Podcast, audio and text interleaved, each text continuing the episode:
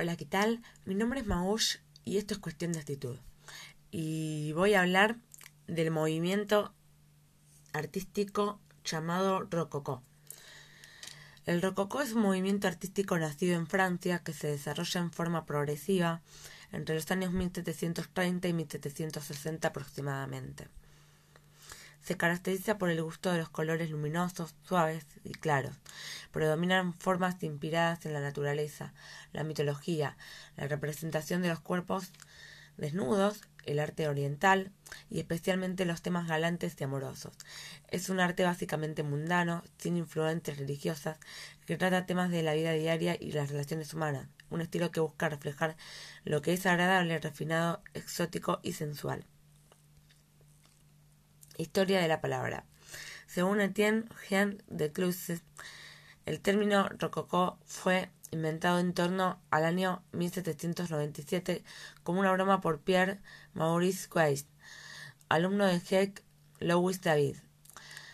Supuestamente se trataría de una asociación de las palabras francesas rocaille y barroque, barroco la primera de las cuales designa una ornamentación que imita piedras naturales y ciertas formas curvadas de conchas de moluscos. El término rococó tuvo durante mucho tiempo un sentido peyorativo antes de ser aceptado a mediados del siglo XIX como un término propio de la mayoría de la historia del arte. Contexto histórico y social.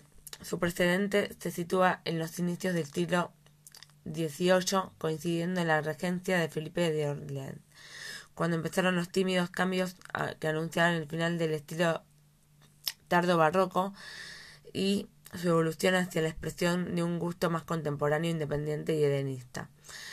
Contrapuesto al arte oficial, inflexible y ostentoso del reinado de Luis XVII,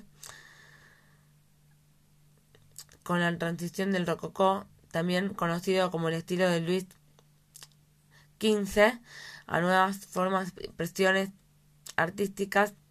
Empezó hacia 1720. Algunos historiadores del arte como Fitz Kimball establecen la génesis del rococó en diversos decoradores franceses como Claude Ardon, Res, Pierre Leplautre y Gilles Marie Opernel.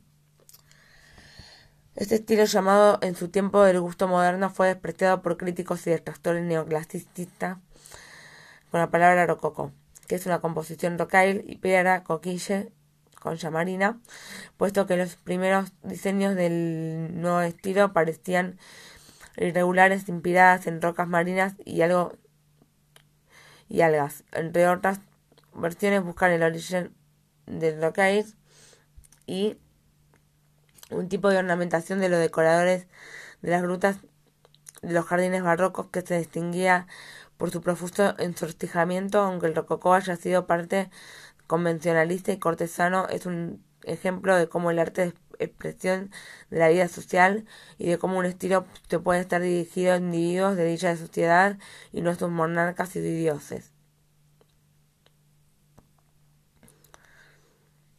Historia del barroco rococó. Durante el reinado de Luis XV, la vida de la corte se desarrolla en el Palacio de Versalles, entendiendo como el cambio artístico del Palacio Real, permitiendo su difusión a toda la alta sociedad francesa. La delicadeza y la alegría de los motivos rococó han sido vistos a menudo como la reacción de los excesos del régimen de Luis XIV. Si lo barroco estaba al servicio del poder absolutista del rococó está el servicio de la aristocracia y la burguesía.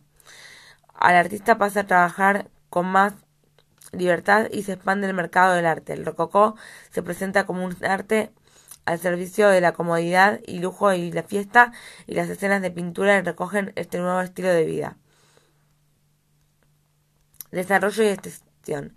El desarrollo y extensión del nuevo estilo, ejemplo de la sociedad francesa jugó un papel clave en la influencia de Jean Antoinette Poisson, marquesa de Pompadour y amante del rey.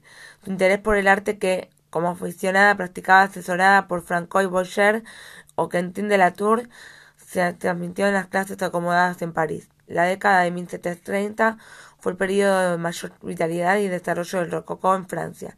El estilo se inició en la arquitectura y llegó al mobiliario, escultura y la pintura. Entre los trabajos más significativos encontramos a los artistas Jean Antoine Gautier y Francois Boucher. El estilo rococó se difunde sobre todo gracias a los artistas franceses y a las publicaciones de la época. Declive del rococó. El fin del rococó se inicia en torno a 1760, cuando los personajes Voltaire y Jacques Francois Bolden extienden la crítica sobre la superficialidad y la degeneración del arte. Blondel, en particular, se lamentó de la increíble mezcla de conchas, dragones, cañas, palmas y plantas. Del arte contemporáneo, en 1780 el rococó deja de estar de moda en Francia y es reemplazado por el orden, la seriedad del estilo neoclásico impulsado por Jacques Louis David. El rococó se mantuvo popular fuera de las grandes capitales en Italia está la segunda fase del neoclásico, cuando el llamado estilo en imperio se impone gracias al impulso del gobierno napoleónico. El rococó aplicado al arte, mobiliario y objetos decorativos durante el periodo rococó. El diván, fue uno de ellos. El Palacio Solicitud en Alemania Meridional, el Palacio Sanssouci en Potsdam, la pintura del embarque a la isla de Citera de Jean Antoine Gautier en Louvre, la escultura de Cupido. Y la música fue el estilo bailante equivalente al rococó en la historia de la música situada entre la música barroca y la música clásica y no es fácil definir este concepto con palabras. La música rococó se desarrolló al margen de la música barroca, particularmente en Francia. Puede ser considerada como música muy intimista, realizada de forma extremadamente refinada. Entre los máximos exponentes de esta corriente se puede citar a Jean-Philippe Rameau, Georges-Philippe Telemann, Carl Philippe, Emmanuel Bach y Johann Christian Bach. Bueno, esto ha sido todo por hoy en cuestión de actitud y espero que hayan disfrutado un poco en resumen de lo que es la historia del rococó, que a mí me encanta el rococó. Un beso.